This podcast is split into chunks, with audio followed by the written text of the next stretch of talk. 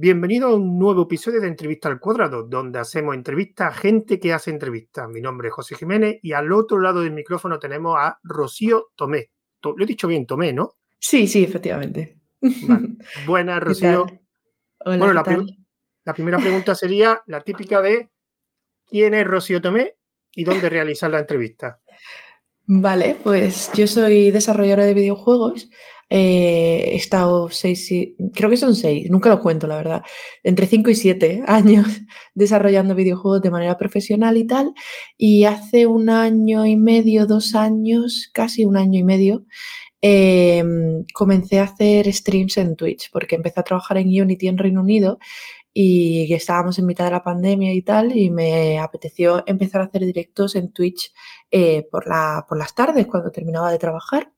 Y me gustó tanto la experiencia de streamear en Twitch que al poco tiempo pues tuve la oportunidad de eh, dejar el trabajo y dedicarme a eso a jornada completa, por decirlo así.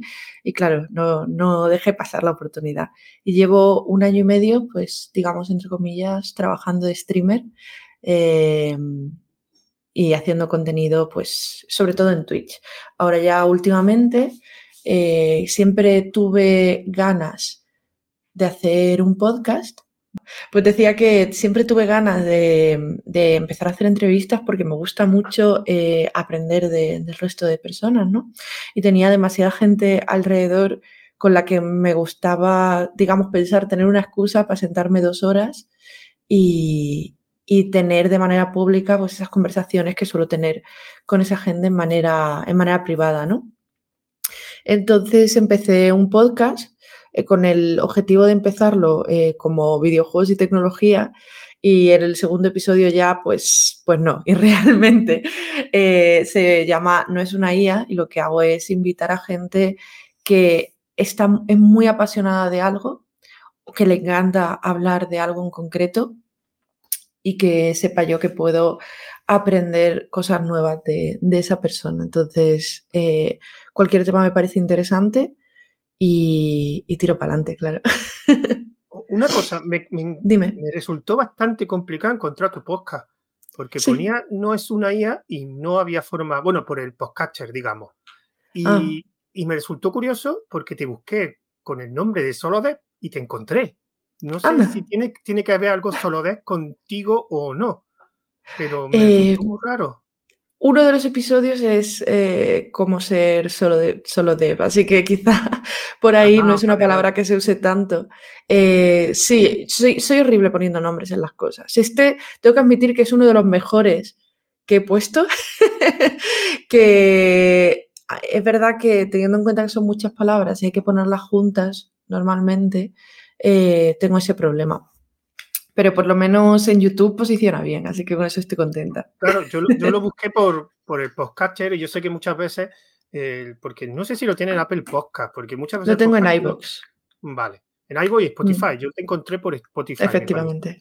Sí, sí, Entonces sí. el podcatcher que yo, que yo utilizo mm, me hace cosas raras en las búsquedas porque parece como que lo busca por Apple Podcast y me estoy dando cuenta que cada vez hay menos podcast en Apple Podcast. Que Mm. mucha gente se está pasando a Spotify sobre todo. Y, pero el tuyo lo, lo encontré. eh, no sé, yo no sabía que buscaba por Spotify, no sé si alguna nueva versión del podcatcher también, porque me ha pasado ya más de una vez, de que hay gente, sobre todo los podcasts de desarrolladores. Los podcasts, no sé por qué, los de desarrolladores estáis mucho más en Spotify que, que en Apple Podcast, pero en el podcasting en general es verdad que Apple Podcast es uno de los referentes. Pero ya me ha pasado contigo y con otros varios Mm. podcasts, sobre todo nuevos, que, que cuesta mucho encontrarlo en, por eso, porque estáis solo en Spotify o en tu caso en iVoox. Bueno, vamos a pasar por la primera parte de, de esta entrevista, que es el cuestionario. Preguntas Claro. cortas, respuestas como tú quieras, Vale, perfecto. ¿vale? Dime. Es para saber cómo te gustan las entrevistas, así que vamos a empezar. ¿Entrevista en audio, vídeo o escrita? Y que quede claro, ¿esto es hacerlas yo o que me las hagan? Como quieras. Lo puedes decir Vale. respuestas. Vale, me gusta hacerlas en vídeo, o sea, hacérsela yo a la gente en vídeo eh, y que me la hagan pues también en vídeo, sí. Me gusta mucho el apoyar la imagen con el, con el sonido. Siguiente, ¿improvisación o preguntas preparadas? Preparadas. Seguimos. ¿Preguntas cortas o largas? Eh, me gusta cuando se combinan las dos, para que haya un buen ritmo. ¿Y las respuestas cómo te gustan más? ¿Cortas o largas? ¿Te gusta que se enrolle el entrevistado o quieres que sea, quieres que sea conciso y al grano? Eh, me gusta cuando es el entrevistador o entrevistadora quien marca muy bien el ritmo y los tiempos. Se agradece y se nota cuando alguien ha hecho muchas entrevistas porque sabe marcar también los tiempos de respuesta, pero es verdad que cuando el entrevistador la entrevistadora marca bien, intercala bien y te indica con la pregunta cuál es el, digamos, la profundidad de respuesta que espera, me parece como lo perfecto. Es como si fuera un diálogo que, que no está explícito. Se me acaba de colgar otra vez la Audacity, pero sigue grabando en Telegram. sí, así, así que vamos a seguir, vamos a seguir porque espero que no me la juegue Telegram, pero la grabación sigue. Entrevista a conocidos o desconocidos. Cuando, cuando me refiero a conocidos, no tiene que ser solamente personas que tengas trato personal, sino al menos sean conocidos por tu ámbito, por, por, por tu, su trabajo, que no. Pero, y los desconocidos es que nunca habla con ellos y no sabes quién es. ¿Cuál es lo que te gusta más? Suelo hacer una combinación de los dos. Me gusta que haya diversidad en la gente que se entrevista, que nos entreviste siempre los mismos. Y además, aparte, me gusta, eh, digamos, gente que no ha tenido tantas oportunidades de expresarse eh, en público, por así decirlo, eh, darles oportunidad. A veces son amigos y a veces simplemente conozco su trabajo. ¿Los desconocidos te han dado sorpresa? Eh, siempre investigo muchísimo antes. O sea, ah, tengo muy claro de que voy a tener mucho cuidado porque me siento responsable también eh, de lo que se va a decir en directo. Así que siempre hago una investigación muy extensa, sobre todo si no conozco personalmente a esta persona. Vale. Bueno, ¿la duración ideal para ti cuál sería?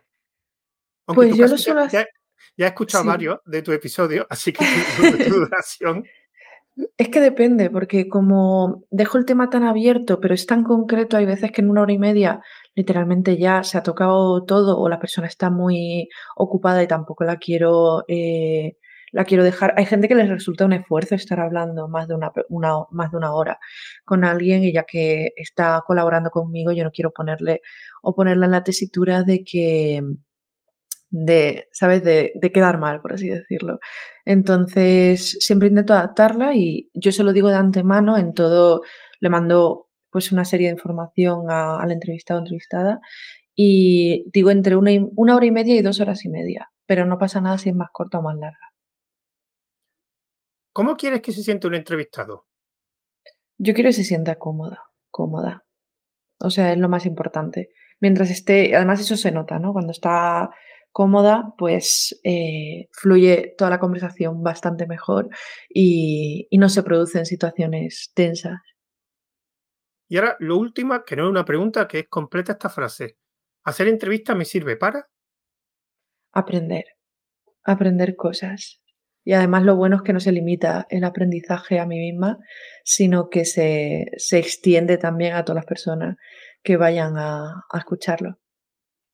Bueno, vamos a acabar ya esta parte, digamos. Vamos a empezar con la segunda. La segunda siempre empiezo con una misma pregunta. Lo que pasa es que voy a tener que cambiarla porque muchas veces eh, me responde el anterior, ya me respondéis esta pregunta también. Pero bueno, te lo voy a hacer por si quieres, digamos, extenderte. Y la primera pregunta en este, digamos, esta segunda parte sería: ¿por qué haces entrevistas? Pues sí, precisamente se te ha pisado en este momento.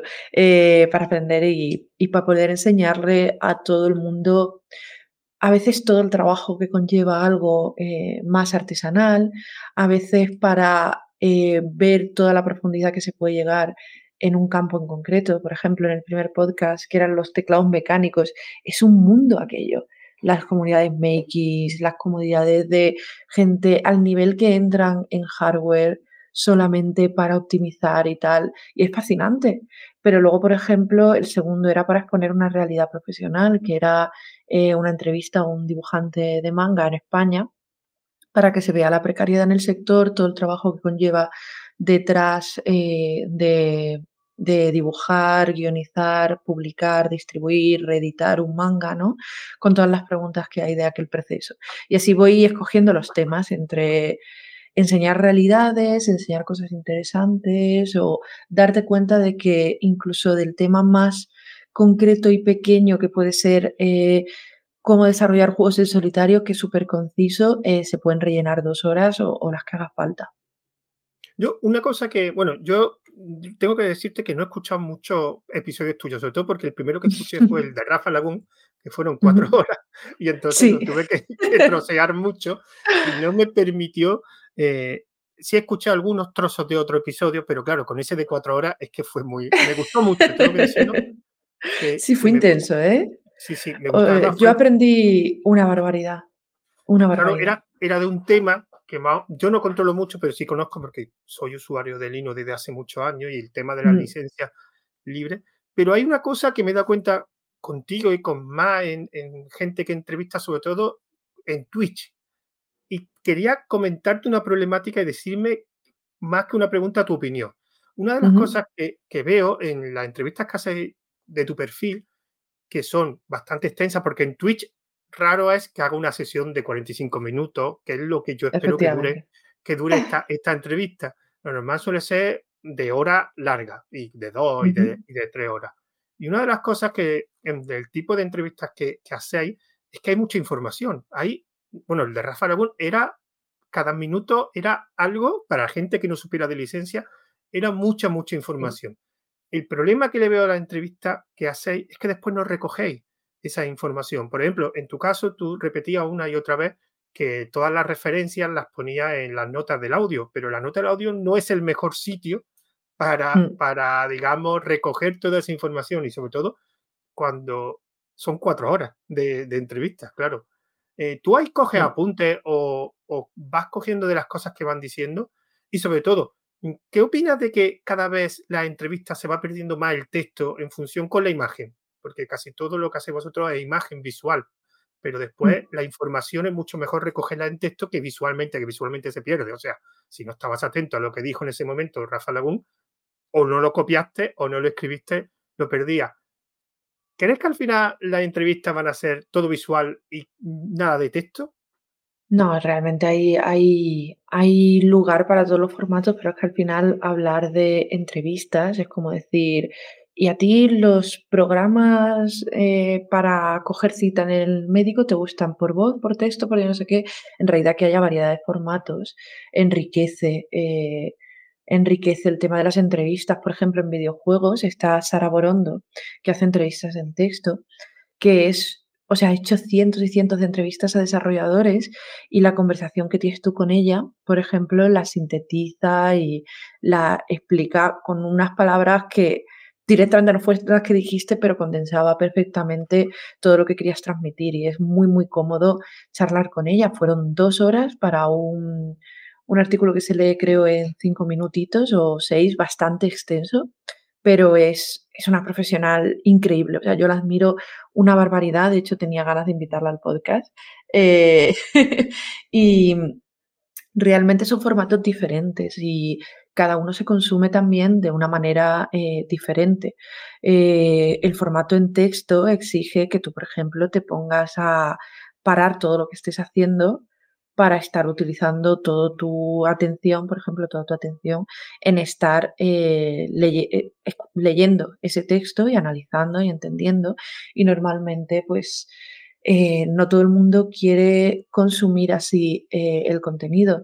El contenido que hago yo, según la entrevista, es un poquito más densa o menos. En el tema de Rafa Laguna, que es una persona que sabe muchísimo y le encanta, eh, digamos, externalizar ese conocimiento. Entonces, es verdad que con cada pregunta había muchísima información de golpe. Hay otros distintos, por ejemplo, el de el de Laura Shiva, que va de organizar eventos de videojuegos y en concreto el más grande indie de España que se hace en Barcelona. En ese caso, por ejemplo, es mucho más distendido, pues estar tranquilamente escuchando y no hay una cantidad de información ni de referencia demasiado importante. Entonces, depende del contenido, depende del podcast. Eh, yo creo que un formato puede ser mejor que el otro. El tema de la imagen es primero porque lo grabo en Twitch, es decir, los hago en directo.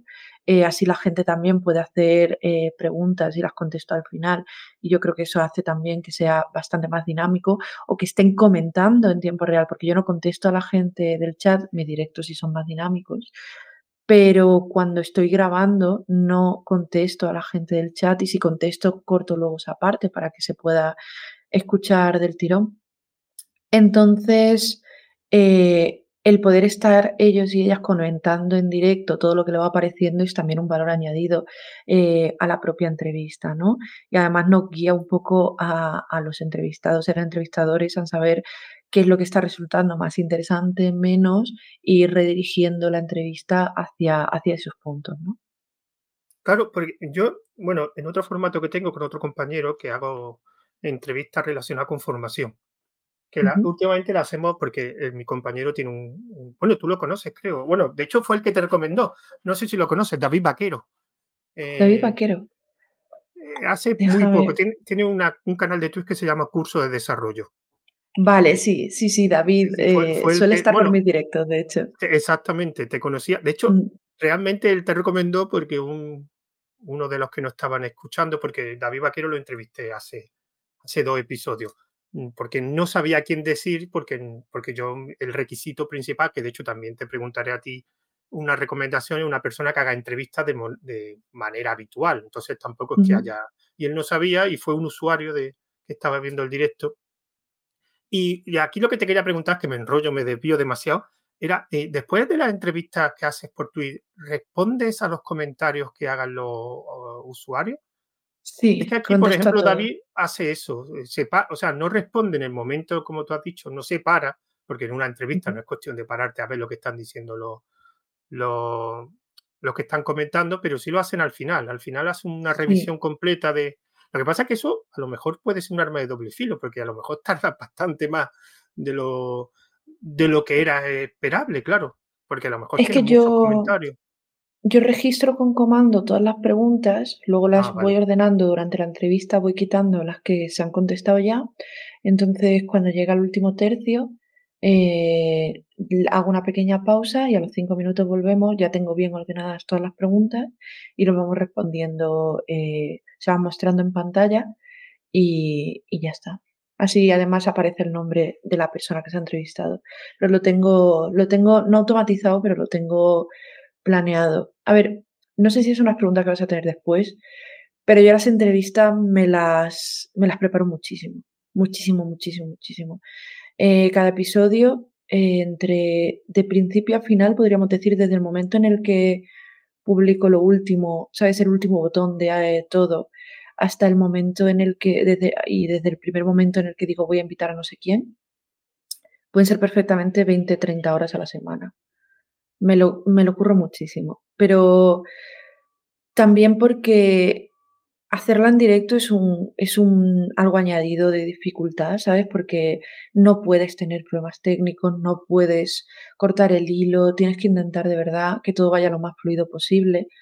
Em, entonces, por ejemplo, mi proceso es, yo tengo una tabla con un backlog del que saco también estadísticas de tema, duración, expertise, eh, diversidad, para tener cuidado y, que cumpla con un mínimo de lo que yo espero eh, que haya, por ejemplo, de diversidad en mi, en mi programa, ¿no?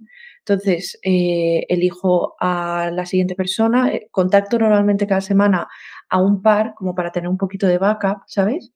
Entonces, luego les escribo por privado. Eh, acordamos una, hora, lo bueno. Dime. Perdona, Rocío, una pregunta, porque mi intención esta era empezar a hablar con el pre-entrevista, entrevista y post-entrevista. ah, sí, sin problema. Me puedo parar ahí, que es el pre-entrevista. El, eh, pre-entrevista quería. Por cierto, antes de decir. Sí, dime. No sé si lo conoces, porque junto por lo que me estás contando, preparas muchísimo la entrevista. Solo estás a nivel de aquí, de aquí, de los que he entrevistado aquí, no sé si lo conocen, Nicolás Patarino, que es un desarrollador. Sí, sí, sí, Nico, claro. Sí, sí, pues otro que tiene un nivel de preparación de entrevistas que es impresionante. Los demás. Sí, tenemos, tenemos pendiente de charlar. A un nivel más bajo. Entonces, en el pre, antes de. Porque ya has comentado un poquito el pre, pero sí me gustaría centrarme en una cosa, porque me, siempre es un, algo que me interesa de, de los que hacen entrevistas. Es cómo escogéis el próximo entrevistado. O sea, si tienes dos iguales o dos con una, digamos, que está en la balanza el mismo nivel, ¿cómo decide uno y otro? ¿Cuáles son las cualidades finales? O sea, las que te dice, este sí, pero tenía este también, pero prefiero este. Es que yo lo que voy haciendo normalmente, yo tengo un backlog, la persona que no elijo no es que la saque de ese backlog, yo la dejo ahí y simplemente pues eh, ya lo llamaré para otro tema concreto. Si por ejemplo tengo dos personas que son de marketing, por decirlo así, ¿no? Y el siguiente episodio quiero que sea de marketing, de videojuegos, por ejemplo, y tengo pues, mm, no sé, a dos profesionales diferentes, pues lo que hago es hablar de dos temas diferentes, uno con cada uno. Intento buscar algo más específico, porque siempre intento buscar temas específicos. No voy a hablar de marketing en videojuegos. Voy a hablar a lo mejor de cómo conseguir una carrera profesional en marketing, cómo se hace el marketing de un juego de móvil, cómo se hace el, el marketing de un juego grande, triple A.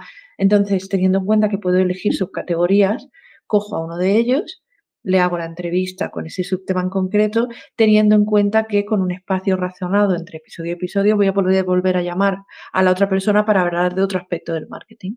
Entonces yo lo que hago es mirar, miro más bien, o sea, yo literalmente saco la lista de vídeos, veo más o menos cómo ha ido la tendencia de las temáticas, hace cuánto que no se habla de determinado tema, si uno ha sido muy denso, intento que el siguiente sea especialmente distendido. Entonces voy alternando para mantener, digamos, una progresión y un ritmo, como si fuera una serie de televisión. Eh, si yo meto tres personas seguidas, como Rafa Laguna, eh, el podcast coge un tinte muy técnico y muy denso que va a hacer que gente, por ejemplo, que en cuestión de eh, ciencias de la computación, por decirlo así, ¿vale? O en tema software, esté muy verde y esa persona ya no va a ver el cuarto siguiente. Entonces yo, el siguiente después de Rafa Laguna, ¿quién fue? Pues fue eh, Melenitas Dev, Carlos, que lo que hace es contenido divulgativo de desarrollo de videojuegos en TikTok. O sea, que literalmente no íbamos a hablar de nada a nivel técnico, sino que era a nivel de comunicación en redes. Entonces, así voy manteniendo el, el nivel. El siguiente, todavía no sé exactamente el tema, seguramente no sea de videojuegos, porque llevo tres seguidos. Entonces, será seguramente una mujer y no será de videojuegos. Y veré eh, a quién cojo pues de las 25 que tengo en el backlog, sí. Por curiosidad, ¿en qué ámbito te resulta más fácil conseguir entrevistado y en qué ámbito te ha sido bastante más difícil o que no has conseguido todavía entrevistado? Mm. El más fácil desarrollo de videojuegos, pero porque es mi ámbito profesional mío. Entonces, la mayoría de los compañeros que conozco a nivel profesional son de ahí. También me ha resultado muy fácil, por ejemplo, otra gente que se dedica a creación de contenido, tipo Twitch, eh, YouTube, etcétera, porque ya nos conocíamos también por movernos en los mismos entornos. Y donde más difícil se me está haciendo son en temas de divulgación, o sea, de de algo relacionado con ciencia y tal, porque la gente suele ser un poquito más anónima y aparte de las dos o tres caras más conocidas, tengo que tirar de contactos, por ejemplo, si quiero hablar de arquitectura, es muy probable que tenga que tirar de contactos a ver a alguien que, que con recomendaciones de gente que yo confío sepa que va a desenvolverse bien en un podcast, porque eso es importante. No es solo lo que sepa la otra persona, sino que sepa comunicar lo que sabe. Entonces, yo prefiero incluso a alguien que a nivel técnico, a nivel de conocimiento de lo que hace, no sea, digamos, la eminencia, ¿vale? Sino que sepa comunicar eh, lo que sabe dentro de una entrevista. Y entonces, si a lo mejor no tienes redes sociales, mm, entre comillas, no puedes saber externamente eh, cómo se comunica, eh, ¿lo meterías o no? ¿O cómo investigas? Todavía no se ha dado el caso, eh, todo el mundo que, entrevisté, como mínimo, si no lo conocía personalmente o la conocía, tenía buenas referencias o había, o había hablado eh, ya, no en público a lo mejor, pero a lo mejor había hecho un vídeo eh, para YouTube chiquito, ¿sabes? Ese tipo de, de, contenido a mí me sirve. Si no, yo creo que lo que haría sería o no jugármela o tener primero una entrevista con esa persona para ver qué tal se, se desenvuelve en privado. Pero no traería, no traería a nadie sin ni siquiera haber hablado con esa persona nunca, no. Porque me siento muy responsable de lo que se dice, no, no, no quiero crearle a nadie una situación incómoda, ni sufrirla yo, ni que la sufra la persona que, me vaya, que haya yo invitado, ni la gente que pueda estar eh, en el chat, ¿no?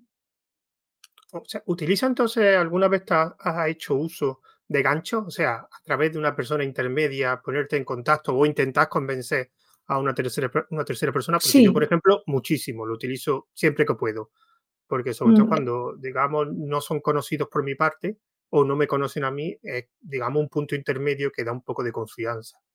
A ver, no me ha hecho falta porque va a quedar un poco raro, pero me, o sea, o me conocen o busca Rocío en una imagen pública. Mm. Entonces, quieras o no, incluso si yo cuando contacto, contactase a esa persona no sabe quién soy, eh, puede ver un directo mío de Twitch, puede ver eh, el podcast que además está grabado y al final la cercanía que te da eh, una imagen cuando estás viendo hablar a esa persona y tal, no la da el audio, ¿no? Es decir, puedes estar saltando, etcétera. Y yo tengo mucho contenido, tengo, me han hecho no sé cuántas, pero yo creo que me han hecho fácil más de 30 o 40 entrevistas en mi vida. Entonces, al final, hay mucha gente que le sueno por alguna, por alguna cosa, sobre todo si es del ámbito de la tecnología. E, eso me pasó, hace poco entrevisté a Ari, que Ari reinventada. Mm, Ari reinventada, sí. Y, le pasaba lo mismo, le pasaba que, que la habían entrevistado mucho y resultaba eh, relativamente fácil. Bueno, vamos a pasar ya, a, digamos, a otra parte porque me enrollo demasiado. Nada, sin eh, problema. Otra cosa que importante de la entrevista, si ya has decidido eh, cuál va a ser el próximo, es la gestión de las fechas. O sea, a mí esto, cada uno tiene sus truquillos. ¿Cómo gestionar las fechas para una posible entrevista? En tu caso lo tienes bastante fijo, porque como haces directo, es más complejo, pero ¿cómo lo gestionas así? Y si te utiliza alguna herramienta tipo Google Calendar o Calendly o cosas de esas. Eh, yo cuando hablo con la persona le digo que preferiblemente eh, de lunes a viernes entre 11 y 2, porque, de entre 12 perdón, y, 4, que es el horario que manejo yo en directos, que lo ideal sería a las 12. Y claro, al final cuando le dices cualquier día de la semana suelen, ser, suelen estar un poquito más predispuestos a, encontrar una fecha. Si no, abro directo por la tarde, que tampoco pasa nada, me adapto un poco al horario de la persona que ha pasado de vez en cuando. Lo bueno es que al no tener un trabajo yo eh, fijo, pues mm, me vale cualquier hora, entonces yo me adapto. Si esa persona, por ejemplo, podría por la mañana, pero no en esta semana, sino dentro de dos semanas, lo que hago es cambiar el orden, buscar a otra persona para esa semana y, y guardar el slot para la persona siguiente. Entonces, normalmente suelo tener eh, bastantes slots libres y si a alguien le viene muy bien una semana en concreto, voy rellenando lo de antes, ¿no? Entonces, sí, luego le mando la invitación de Google Calendar y les mando unos días antes la confirmación de todas las miniaturas, la confirmación del título y le mando, eh, le mando las preguntas por si hay algo que le va, a hacer sentir incómoda, que no quiere que le pregunte, que me lo pueda indicar. Para todo esto uso Notion con anotaciones. Y luego aparte eh, también pongo todo, toda mi introducción de documentación que he hecho sobre el tema y adaptada a la persona también una introducción de cómo se van a llevar los tiempos, de qué tiene que hacer si, si por ejemplo, no le está gustando un tema, etcétera, etcétera. Porque yo siempre, como es en directo, no me puedo decir, oye, corta porque esto no quiero hablarlo. Entonces yo quiero que esa persona se sienta segura, entonces yo siempre tengo un canal de conversación alternativa con esta persona para que pueda eh, hacerme llegar la información y que no sea de manera pública, ¿no? Entonces yo lo tengo muy, muy manejado en eso. Tengo una media de 60-70 preguntas y, y, las sugerencias que me suele hacer la otra persona. No las hago todas, sino que voy orientando los temas como Notion te deja ordenar y poner el to-do list, voy reorientando todas las preguntas y reordenándolas y dándolas por contestadas y así voy guiando el ritmo de la entrevista. La verdad que después de esta entrevista me, siento, un poco inferior porque mi entrevista no está tan preparada. Ah, ya, eh, de todas maneras es que eh, puedo decir que soy un poco, no, no, no voy a decir tryhard, ¿vale? Pero soy como muy, muy perfeccionista. Entonces yo cuido muchísimo todo. Hago la prueba técnica antes, eh, preparo todo, lo grabo dos veces en directo por si una de ellas se codifica mal o algo. Eh, grabo los audios en dos, en dos feeds diferentes para poder usar el dual audio, para poder optimizar cada uno por separado, porque luego em, hemos llegado de la preentrevista, que es esta que te he contado, la parte de la entrevista te la estoy contando ahora, la post-entrevista ya verás porque también soy un Cristo. Las 20 horas están ahí. Habiendo entrevistado a Nicolás Paterino, ya mm, te puedo asegurar que, hombre, me imagino que estará al mismo nivel que él. Pero bueno, una, cosa, vamos a ir ya a la parte de la entrevista. Una cosa que siempre me interesa a mí, bueno, tú hay una cosa que ya me has dejado clara. A mí, la verdad que las entrevistas que más me ha gustado, no todas, pero son aquellas que me han sorprendido por temática, porque no sé si te ha pasado a ti, tú tenías pensado una temática, pero a raíz de una pregunta, o mejor dicho, una respuesta al entrevistado, te ha dado una información que no te la esperaba y al final se ha conducido la entrevista por otro lado totalmente diferente. ¿Te ha pasado alguna vez o todo lo tienes tan marcado? Eh, me ha pasado en el sentido, por ejemplo, cuando me han hecho entrevistas a mí, ha pasado de vez en cuando, porque, por ejemplo, yo me dedico a desarrollo de videojuegos, pero trabajaba de técnico de autopsias, entonces de repente eh, se abre un hilo nuevo. Yo entiendo que eso pueda suceder cuando, por ejemplo, el foco de la entrevista es experiencia del entrevistado o la vida del entrevistado, del entrevistado como persona, ¿vale? Pero el tipo de formato que he hecho yo lo he intentado alejar lo máximo posible de la persona en concreto y lo estoy focalizando completa y absolutamente a algo que hace eh, o a un tema del que sabe. Entonces lo importante siempre es eso, no puedo, por mucho que me diga algo, si estamos siempre orbitando, y le doy mucha importancia a eso, alrededor de ese tema, si sale algo, o va a ser suficientemente cercano al tema que estamos tratando y entonces no hay ningún problema y se reimprovisa, ¿no? O si es totalmente lejano, eh, lo reconducimos al tema principal y lo que siempre se tiene es abiertas las puertas a hacer un podcast entero sobre ese tema en concreto, que eso sí nos ha pasado, por ejemplo, con Elena, Elena Imaginer, eh, se abrió se abrió otro melón que era el de, eh, hicimos uno de educación formada y tal, hablamos de los bootcamps y eso, pero también se puede hablar, abrir el tema de empresas que se dedican a explotar agentes sin formación. Entonces se habló muy sutilmente y enseguida lo reconducimos y dijimos que lo dejamos para otro podcast en concreto, efectivamente. Por cierto, con Elena Blanes, bueno, Elena Imani, que es Blanes, Blanes creo que se apellida. Sí, Elena Blanes. La, entrevisté también, de hecho ha participado en varias, varios proyectos míos y me pasó lo mismo. Yo la llamé para el podcast que te he dicho antes de formación y después la reconducí a otra entrevista, digamos, un poquito más genérica de lo que te monté un canal de Telegram. Entonces, más o menos yo eh, intento reutilizar a la gente todo lo que puedo, porque la verdad que, que en mi caso cuesta algunas veces eh, conseguir gente, sobre todo cuando, no sé si te ha pasado a ti, pero a mí me pasa que cuando hay un cierto nivel de conocimiento, o sea, que lo conocen hasta cierto nivel, digamos que es proporcional, e inversamente proporcional a las posibilidades de que te, de que te vengan a la entrevista. Puede ser. O sea, a ver, yo lo, Va a quedar raro, pero yo los entiendo. exactamente. yo los entiendo. O sea, por ejemplo, yo siempre saco, de hecho, para que te va a quedar raro, pero para que te das una idea, yo me pongo eh, una entrevista a la semana en el sentido de la ordenando y, y, rechazo bastante porque si no, directamente, mira, si yo aceptara todas las veces que me dicen te, te puedo hacer una entrevista, es muy probable que tuviera hasta verano, hasta final de verano todo cubierto.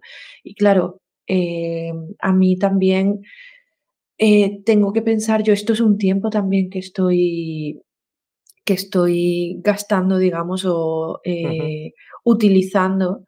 Y obviamente si la entrevista me va a reportar también a mí un beneficio de alguna manera, pues me viene mejor. Y obviamente, vamos a ser sinceros, no me ha dado el mismo, digamos, reportado el mismo beneficio, por así decirlo, en mi tiempo una entrevista con Moure que una entrevista pues con las chicas de, de Queres, por ejemplo, que son dos que fueron más o menos, o con Aleguare, muy majísimo de Sevilla.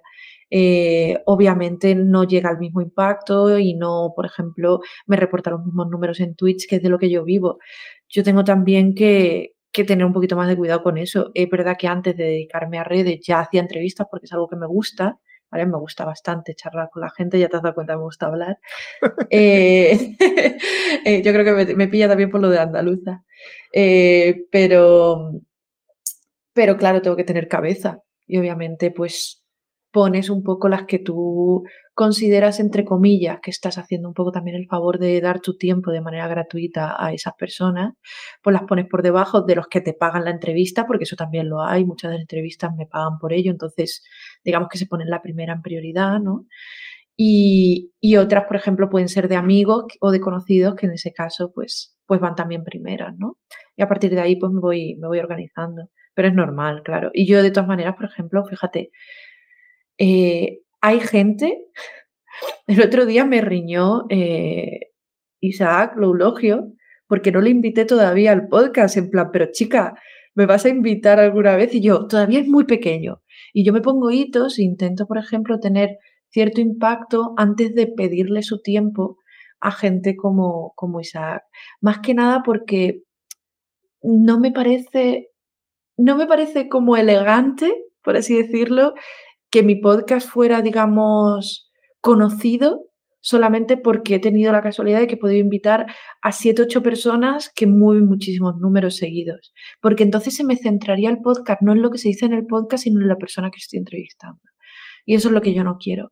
Porque entonces, eh, gente que ah, es muy buena en lo que hace, muy apasionada, pero es pequeña, por así decirlo, eh, nadie le va a hacer caso en ese podcast. Yo creo que ese podcast la gente lo escuche por lo que se dice y no por quién viene. Obviamente de vez en cuando, pues me, me gusta traer también amigos o gente conocida que, que, hace cosas increíbles, pero un poco el balance entre los dos. Yo, por ejemplo, lo que me quejo, porque yo es verdad que he entrevistado a bastantes desarrolladores y de diferentes niveles, y no solo aquí, aquí menos, pero en el canal de, Telegram que hago entrevistas sí han pasado gente como, no sé, eh, David Bonilla y han pasado otros así. Pero yo la queja principal que tengo es eh, que no te responden algunas veces. Eso no lo soporto. O sea, porque tú, por ejemplo, has dicho que rechaza, pero por lo menos hay gente que, diga, entre comillas, top del mundo del desarrollo que, que me han dicho simplemente, o sea, mira, no me interesa o no tengo tiempo o lo que sea pero ha habido otra gente que no le responden. Y es posible que, como tú dices, em, yo siempre digo lo mismo. Vamos a ver, mm, porque yo, por ejemplo, no, bueno, esto es que ya lo repetí muchas veces, pero yo tengo un canal de Telegram donde hago una entrevista de un formato muy diferente a lo que está habituado, porque está pensado para la gente que no tenga tiempo. Son dos preguntas al día en un canal de Telegram. Yo te hago dos preguntas y tú respondes cuando tú quieras. Al día siguiente te hago dos preguntas, tú respondes cuando tú quieres. Entonces, cuando tú intentas a un desarrollador comunicárselo, lo primero que te dicen es eh, lo típico de no tengo tiempo, vale, perfecto. Yo algunas veces, dependiendo cómo me respondan, le digo, mira, es que esto está, está no es una entrevista al uso, es un formato, pero es que hay gente que es que no te deja, no, no te responde. La excusa es siempre la misma. Que yo qué sé, muchas veces me ha pasado en Twitter, que en Twitter me envía un MD y los MD están muy escondidos. Ya, pero creo que también debes gestionar bien tu tiempo y gestionar tu tiempo significa estás pendiente de las comunicaciones que recibes, porque entonces la pregunta es cuando yo te hago una petición a ti y no me respondes, ¿qué significa eso? ¿Que la has leído y te ha dado igual o, yo voy a voy a voy a romper aquí una lanza también a favor eh, de esas personas porque yo no recibo tanto volumen como para que sea gestionable, ¿vale? Es decir, eh, lo que sí que a lo mejor eh, voy a tardar bastante en contestar porque a lo mejor tengo tiempo para mirarlo tres veces a la semana. Quiero decir que me da la casualidad de que un jueves de una semana, como tengo un poquito más de tiempo, pues me da por mirar y contesto a los 7, 8 que pueda tener seguido. Pero si alguien como yo ya recibe peticiones de, hacer cosas, ¿vale? Por así decirlo, eh, más de entre cuatro o cinco veces a la semana, que no son pocas, es decir, cuatro o cinco veces a la, a la semana solamente de tal, pero es que luego encima aceptar o rechazar cada una de ellas requiere también una investigación, porque yo no puedo ir aceptando ahí, porque también soy responsable de dónde aparezco, por así decirlo, ¿no? En el sentido de, eh, yo no sé si esa persona, por ejemplo, tiene unos ideales totalmente en contra mío y de repente pues es una persona que suelta por redes. Eh, a las mujeres no se lo contrata porque la informática no es lo suyo, por decir alguna cosa. Entonces yo tengo cierta responsabilidad de investigar. Ya estamos hablando de, yo con el volumen que tengo, que es ínfimo, cinco peticiones a la semana. Como una semana esté o de vacaciones o, o bajita de ánimos o muy agobiada porque tengo un trabajo de freelance, es que directamente tal, y por ejemplo a mí soy una persona que me cuesta mucho rechazar cosas. Me cuesta en el sentido de me siento mal eh, diciéndole no tengo tiempo, por ejemplo. Entonces, tengo que tener cuidado porque cuando me doy cuenta me metido en un ciclo de aceptar cosas que no me da tiempo a dedicarme en lo que de verdad me, me reporta beneficio económico, por ejemplo, ¿no? Y lo que sí he experimentado es brevemente el tipo de atención que tiene alguien con unos números grandes. Sobre todo si es público en el sentido de que se dedica a crear contenido. Eh, poco después de la entrevista con Moure, por poner un ejemplo, a mí me llegaron decenas, el mismo día, decenas de mensajes que se han mantenido día por día durante días pidiéndome consejo, eh, pidiéndome, diciéndome simplemente que le había encantado el contenido, invitándome a programas, eh, pidiéndome colaboraciones, trabajo. Es abrumador. Yo no me quiero imaginar mantener una, un tercio de eso durante años, constante. Que si te has pillado unas vacaciones, de repente cuando vuelvas ya no tienes cinco, si tú tienes 17. Y solamente te ha sido cuatro días. Hay que tener también un poquito de empatía y yo cuando no me contestan alguna petición, eh, directamente lo que hago es decir, bueno, pues no es el momento, no, porque a mí también me lo hacen poquito, pero sí que me dejan, digamos, leído, ¿no? No es el momento eh, o no es el formato eh, no voy a contar esto como eh, una, un rechazo. Lo que sí que hago es que cuando voy a contactar a alguien por primera vez de una manera en frío, por así decirlo, es que no le obligo a darme una respuesta, sino que le expongo que tengo un podcast que me gustaría invitarlo, le propongo directamente franjas de horas y de duración para que esa persona no tenga que empezar la conversación conmigo para descubrir esos detalles sino que directamente le pongo, es como decir los sueldos en la entrevista de trabajo, le pongo directamente sobre la mesa lo que hay. Le digo que es poquito tiempo, que no es remunerado, que el horario es flexible, que va a ser una duración entre tal y tal, que yo me adapto al horario, ¿vale? Y a partir de ahí esa persona decide si le interesa o no y a partir de ahí pues es mucho más fácil recibir un no me interesa si sabe que no va a tener que haber una conversación en medio, ¿no? Vale, vale. De todas formas, ya después te preguntaré por qué has estado esta entrevista, porque una claro, sin problema. Esa, de hecho, es una, la tercera parte que es un poco feedback, digamos. Hay varias preguntas de feedback y una de ellas va a ser esa, que la voy a estrenar contigo, por cierto. A partir de ahora lo voy a repetir. Bueno, como ya más o menos llamo la parte de la entrevista, lo que sí me gustaría es ya la parte de post-entrevista. Vale, finaliza de grabar la entrevista, acaban las preguntas, ¿qué pasa después? Eh, yo tengo los vídeos, entonces tengo dos vídeos, uno con y otro sin interfaz. Sobre el vídeo con interfaz realizo toda la edición, lo tengo en, tramos de 30 minutos, recorto todas las partes que no tal. Pero una pregunta, eh antes de que siga, Rocío. No, me quería centrar antes, después de la entrevista, de acabar de hacer preguntas, digamos, ¿sigues de charla? ¿No sigues eh, debatiendo con las personas o cortas directamente? Corto, o sea, a veces, eh, o sea, corto por lo menos la grabación Sí, sí, claro. esa persona tiene un poquito más de tiempo, nos quedamos de cháchara en el, en el directo un poquito de rato nada más, en plan 10 minutos, 15, para que pueda hablar directamente con la gente del chat. Y eso también lo hago antes de empezar para que la persona esté suelta, esté cómoda, que hable con la gente del chat. Eso sí. ¿Hay diferencia entre el directo de Twitch y el podcast? Porque algunas veces he visto que cuando hacéis no, los hago, los hago igual. Ah, que lo hace igual, porque he visto que algunas veces hay gente, o yo por ejemplo, cuando hago los directos con el, en curso de desarrollo, corta el podcast y después sigue hablando con la gente que está en el chat de. Ah, eso sí. Eso sí, yo, es una sección, digamos, de mi directo. Ah, vale, vale, vale. Vale, vale. Perfecto. Bueno, ¿y ahora qué pasaría después? Eh, tengo grabados todo, pues tengo los audios en tracks diferentes, tengo eh, los tramos de 30 minutos de vídeo y entonces me dedico pues a, ecualizar bien todo, yo soy muy obsesiva en que se escuche bien sobre todo, no me importa que la cámara se vea regular o lo que sea, pero yo quiero que se escuche bien, corto todos los trozos que no, que que o no han funcionado, que se ha repetido demasiado, o que se ha hecho una pausa para, para descansar, o problema técnico, lo que sea, ¿no? Todo eso voy haciendo los cortes. Eso lo veo una vez. La segunda vez que lo veo hago secciones de uno o dos minutos de las dos horas y lo pongo como marcadores, así las personas pueden ir saltando al tema en concreto que les, conté, que les, que les guste. Luego paso todo el audio por Adobe Podcast porque me limpia muchísimo el sonido y me gusta cómo, cómo suena, después de ecualizar el volumen y de meter los limitadores y tal.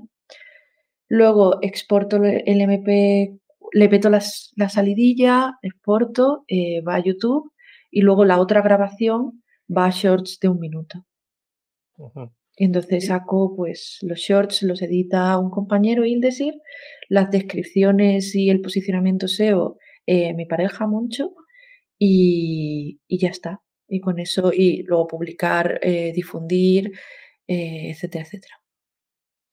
Y después, em, ¿hace algún tipo de documento de feedback por parte de los entrevistados? Porque eso, por ejemplo, Nicolás sí lo hacía, enviaba un documento para saber eh, qué le había resultado la, entrevista. Pues es buena idea. No lo hago porque tengo contacto directo con la inmensa mayoría de las que tal, de las que gente que se ha quedado, así que no, no lo hago, pero a lo mejor es, a lo mejor es bueno. Yo siempre intento que la persona tenga la menor incertidumbre y, el menor trabajo posible. Yo soy consciente de que estoy pidiendo un favor y que no le estoy pagando a esa persona porque yo no, no tengo presupuesto para pagar las entrevistas. Entonces, siempre intento que no tenga que hacer nada por su cuenta, aparte de leer las preguntas solamente para, y la información para que esa persona esté preparada, en el sentido de que no se sienta con incertidumbre o incómoda. Pero aparte de eso, eh, intento no, no darle trabajo extra de nada. Vale, bueno, vamos a saltar ya a la tercera, sí, parte, que es un poquito de feedback y lo que yo llamo salseo. Y la primera pregunta ya te la he dicho antes. ¿Por qué has aceptado esta entrevista?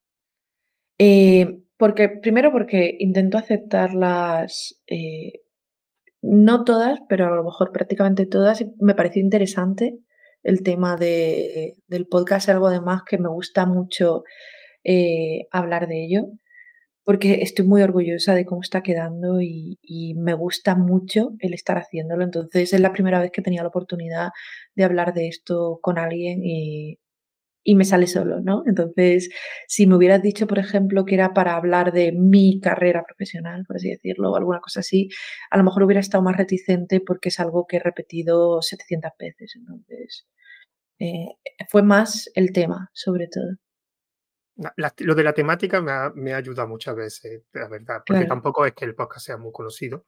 Y una cosa que me gustaría decirte, que yo, por ejemplo, no cumplo, por desgracia, es que me gustan tus entrevistas por el tono de voz que pones. Es un tono de voz muy pausado, muy tranquilo, y yo me gustaría tener tu tono de voz, pero no lo voy a tener en la vida. Yo soy, no sé si después eres más nerviosa fuera de cámaras, pero se ve que cuando, por ejemplo, lo de Rafa Lagún, que fueron cuatro horas, o sea, cuatro horas que mantuvieras ese tono de voz tan pausado. Yo he tenido algunas charlas de tres horas y yo a las tres horas estaba que me quería morir, o sea, yo ya no era persona. Y tú, en, cambio, eh, eh, lo mantuviste todo el tiempo ese tono, ese tono tranquilo, porque al fin y al cabo, muchas veces la gente no ve tu entrevista, sino que más bien la escucha. O sea, lo puede tener un dispositivo, pero lo tienen de fondo. No sé si te pasa a ti, a mí me pasa muchas veces que la mayoría de las veces Twitch no lo veo, lo escucho. Efectivamente. Y, que esté escuchando, porque en Twitch es muy típico meter gritos, mm, creo que lo sabrás que en Twitch hay gente que mete muchos gritos y es muy eufórico en cambio, tú haces una entrevista en ese tono tan pausado, además tiene un tono de voz que ya de por sí es tranquilo. La verdad que, no es que relaje, pero es más fácil de escuchar. sí. Y eso Hay mucha gente que dice que, es de chill. A ver, eh, yo de todas maneras me he acostumbrado mucho a hablar muchas horas porque en Twitch eh, hago todos los días de lunes a viernes y literalmente no me callo en, cinco horas. Entonces, eh, me he acostumbrado a, a, digamos, mantenerme hablando, rellenar los silencios, intentar mantener un ritmo de voz más o menos constante, ¿no? Luego en los directos que no son eh, entrevistas, sí que intento que sea todo un poquito más, no meter gritos, por así decirlo, pero sí más, más ameno, más, más dinámico, podría decir, ¿no?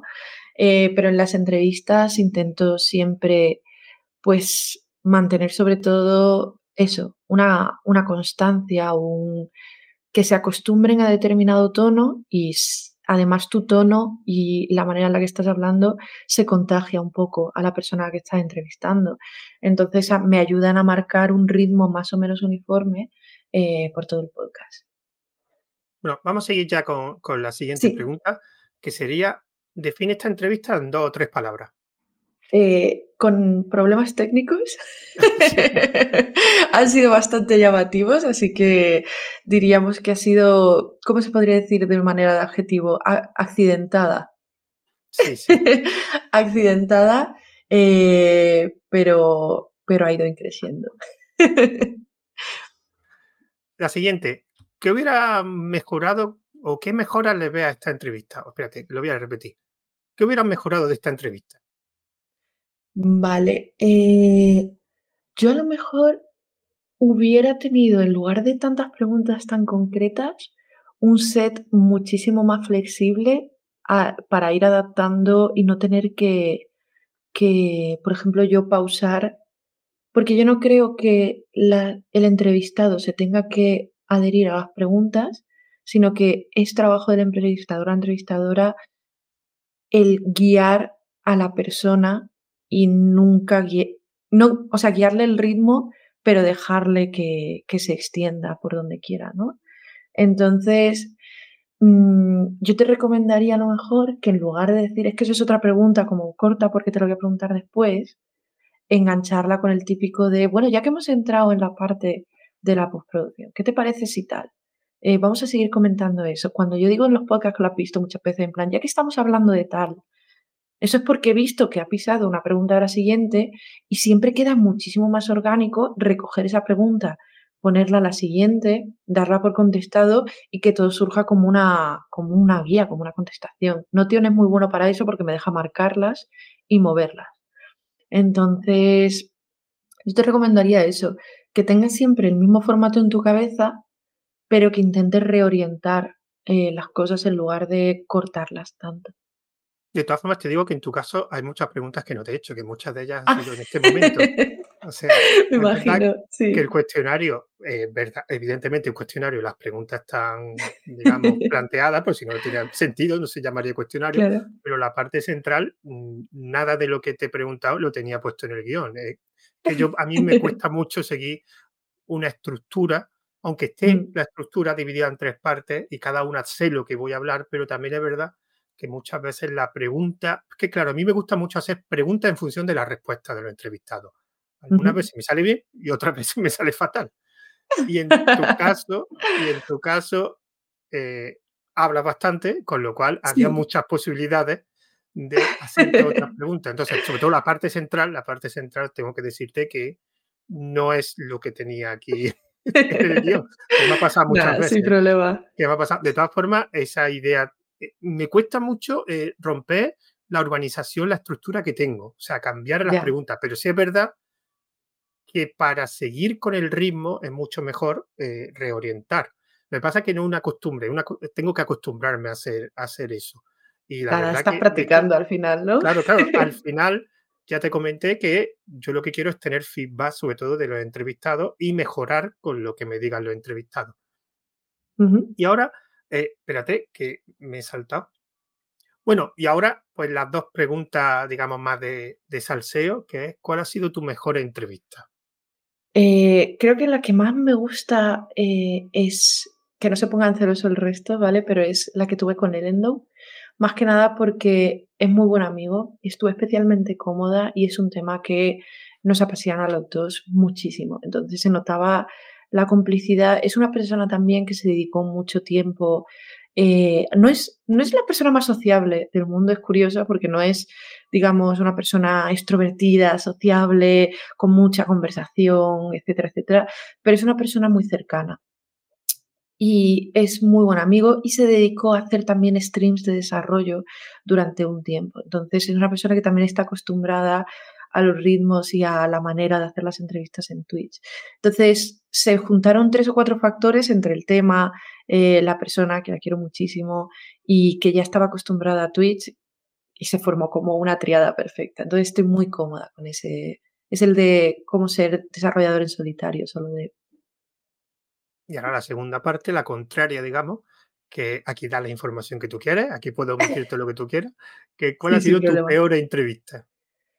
Peor en el sentido de que lo pasé peor eh, fue la de Rafa Laguna, eh, pero luego me he dado cuenta que ha sido la que más marca ha dejado, ¿vale? Porque es la que más he aprendido, pero fue primero muy complicado estar tanto tiempo hablando de un tema que yo no tenía prácticamente ni idea todo el conocimiento que tenía sobre el mundo del open source, de software libre, etcétera, eh, era a través de Rafa, porque éramos conocidos, ¿no? Amigos, somos amigos, entonces eh, habíamos charlado del tema. Entonces tuve que documentarme una barbaridad. O sea, me estudié literalmente los manifiestos de software libre, todo lo que era la Open Software Foundation, todo. Free Software Foundation, perdón. Y luego aparte se añadió la otra capa de que eh, Rafa ya lleva su propio ritmo muy acelerado y además aparte fueron cuatro horas. Entonces, para mí eso fue como muy agotador. Aún así, eh, me estaba resultando insultantemente interesante y estaba comodísima. Así que fue simplemente un estoy eh, forzando la maquinaria al máximo aquí y bueno, luego para editar, editar cuatro horas estuve fácil 15 horas solamente haciendo las secciones, cortando y escucharte dos veces un podcast de cuatro horas. Cuatro horas es lo que se quedó. De grabación fueron cinco y pico, creo, ¿eh? Yo, me pasó a mí, yo, también tuve una charla de tres horas y pico y a partir de esa charla fue cuando empecé a limitar el tiempo en la siguiente, mm. porque lo de la edición eh, es la muerte. Una cosa de Rafa, la, Rafa Laguna Laguna, es que no sé cómo se Los dos. ¿eh? Ah, o sea, es Laguna, pero el nick es Lagu. Una cosa, porque eh, yo de software libre, vengo del mundillo de software libre y no soy un experto en, licencias libres, pero me gustó por la cantidad de información que había de cuatro horas y también tengo que decir comitió determinados temas relacionados. O sea, que te hubiera dado para, para más, porque hay algunos temas que los tocó muy poco a lo mejor o que lo omitió porque lo estuve escuchando y dije, pues aquí se podía ver, claro, si hubiera hablado de toda la temática de licencias libres, hubiera sido ya que te mueres directamente porque hubiera sido tremendo. Sí, sí. Es que Rafa también tiene un canal de Twitch, entonces él sabe muy bien también eh, qué temas eh, sería mejor no tocar o qué temas tal, porque sabe también el tipo de, de problemáticas que puede traer, ¿no? Entonces yo estaba por eso digo que, por eso aguanté las cuatro horas, porque estaba especialmente cómoda sabiendo que, coño, Rafa en tema de entrevistas y en tema de, directos tiene todavía más, eh, más impacto y más carrera eh, que yo, así que era más bien, era, fue fácil en ese sentido, si no, yo no creo que hubiera podido estar cuatro horas. ¿eh? bueno, y ya por lo último, pues que me recomiende a alguien que haga entrevistas de manera periódica o que sea su formato directamente. Mm. Pues entonces te voy a recomendar a, Sara Borondo, que yo creo que va a ser interesante porque la mayoría de la gente que he visto en tu lista eran gente en formatos audiovisuales y tal, y esta persona hace entrevistas por escrito. Y ha hecho una saga en Vandal de cientos y cientos de entrevistas eh, de distintos profesionales y es increíble charlar con ella. Así que hace falta todavía más reconocimiento de la labor que hace Sara Borondo en desarrollo de videojuegos y la voy a recomendar hasta el infinito. Tengo que decir que sí ha venido uno de radio de, y de, radio. de periodista, pero todavía no me he puesto en contacto con él. Pero sí es verdad que tengo un, uno de los que me recomendaron fue un periodista, pero no tengo nadie de, de escrito, no es verdad que no he hecho. Y la verdad que una cosa que me, que me gustaría, porque yo también hago entrevistas escritas en un formato muy diferente y me gustaría también mm. eh, ver ese punto de vista diferente. Claro, a Sara Borondo tengo, tengo pendiente traerla al podcast para que hable de todo el trabajo que tiene la entrevista en escrito, eh, problemas que ha tenido, un poco lo que has hecho tú, eh, pero, pero con ella en uno en concreto que vaya, que vaya específicamente sobre este tema. Bueno, y por último, ¿dónde te podemos encontrar, Rocío? Pues eh, sobre todo yo estoy en Twitch eh, haciendo directos de desarrollo. Eh, podéis buscar Rocío Tomé con el TH en lugar de un C, Rocío Tomé. también estoy en Twitter bastante activa, suelo decir todo lo que voy haciendo. Y tenéis el podcast de No es una IA en, en YouTube. Así que esos tres son los principales medios. Bueno, pues muchísimas gracias por aceptar este formato y este podcast, este episodio tan accidentado. nada, no pasa nada.